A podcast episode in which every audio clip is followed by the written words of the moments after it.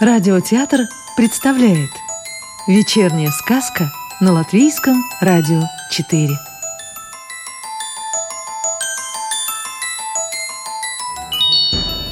Сегодня слушаем сказку Иманта Зедониса в переводе Нины Бать. Сказка про пуговицу. Пуговичка сидела в кафе вместе с заколкой для волос. Пуговичка была из новеньких, совсем молоденькая, а заколка постарше. У нее уже был жизненный опыт и немало разочарований. Дело в том, что она никогда не могла отличить настоящих волос от ненастоящих. «Главное, остерегайся, чтобы тебя не пришили», – наставляла заколка пуговицу. Пуговица слушала заколку, разинув рот. «Ошиваются тут разные остряки иглы», — сказала заколка. «Того и гляди, пришьют». И пуговица ужасно перепугалась. Она за версту обходила все колючее, острое. Вдруг да пришьют. Колючее шила как-то спросила.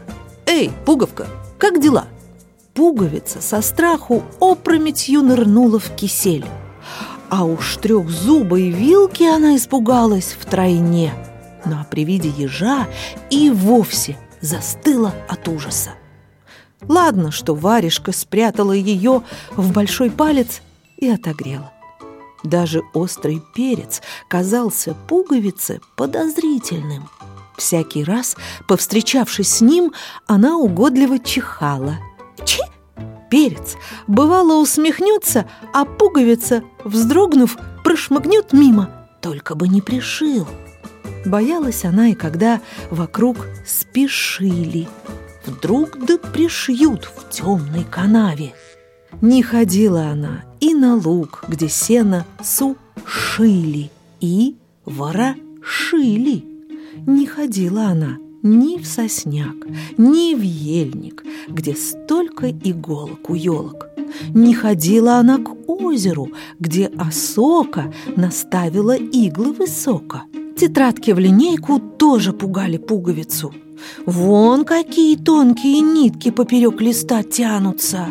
А уж на географических картах ниточек, видимо-невидимо, так и петляют.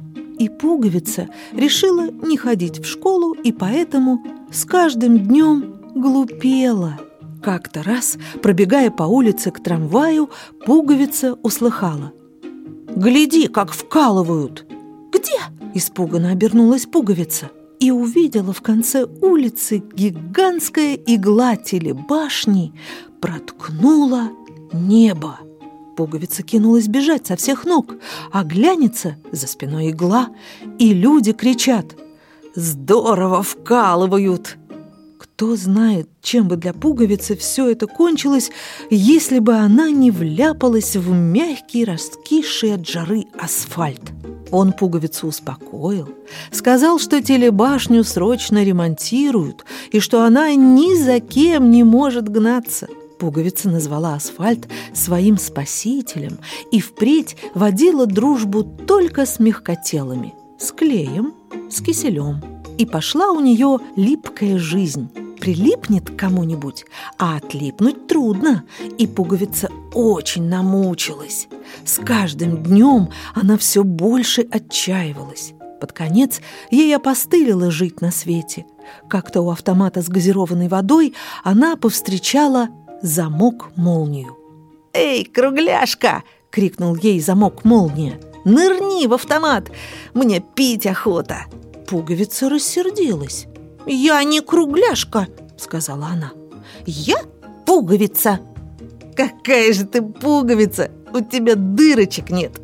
Пуговица глянула в зеркальце, и правда, на нее смотрела блеклая замызганная кругляшка, без узора, без единой дырочки. «Ха-ха! Чего захотела? Никакая ты не пуговица!» хохотал замок молния, поблескивая стальными зубами. «Может, скажешь ты колечко? Или, может, самолет пассажиров по воздуху катаешь?» «Нет», — теперь уже боязливо сказала пуговица. «Я пуговица». А может, скажешь, ты кружка? Из тебя молоко пьют? Заорал замок молния. Ступай, работай, служи! Где? Спросила пуговица. Но замок молния только вжикал пронзительно. Служи, служи, служи! Вокруг столпились прохожие. От стыда пуговица не знала, куда деться. Вдруг, откуда ни возьмись, появилась иголка и вытащила пуговицу из толпы. «Поди сюда! Зачем же выставлять себя на посмешище?» Пуговица была в таком унынии, что ей все стало безразлично. Иголка взяла ее за руку и отвела к нитке. «Где же ты так долго пропадала?» – дружелюбно спросила пуговицу нитка. «Ты служила?» «Как это служила?» не поняла пуговица. Или хоть кому-нибудь, чем-нибудь услужила? Пуговица призадумалась. «С одной стороны, — сказала нитка, — ты была свободна». И нитка протерла пуговице один глазок. «Но с другой стороны, ты ни на что не годилась». И нитка протерла пуговице второй глазок. С одной стороны, все хотят воли, все хотят независимости, продолжала нитка и прочистила пуговицы третий глазок. Опять же, с другой стороны, не слишком-то счастливы те, кто никому не принадлежит. И нитка очистила от грязи четвертый глазок. С одной стороны, так, — говорит нитка. Швик и проскользнула в дырочку. С другой эдак. Швик и в дырочку. С одной стороны так, швик, с другой эдак, швик. И пока мест пуговица соображала, как с одной стороны и как с другой, она почувствовала, что пришита. Но странно, ее больше не мучили ни подозрительность, ни страх. Ей хотелось узнать только, что теперь надо делать. «А надо вот что», — сказала Нитка. «Надо делать дело. И чтобы ты делала дело, я сделала все».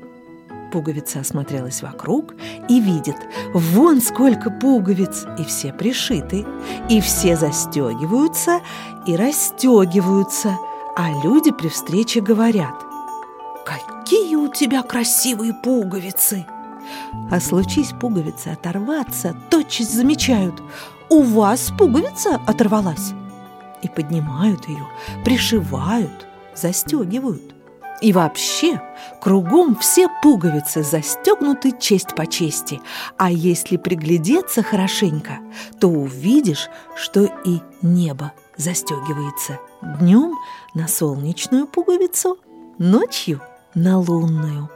А еще говорят, будто те блестки, что по ночному небу рассыпаны, тоже пуговицы. Они застегивают распахнутые дали, чтобы не отрывались друг от друга.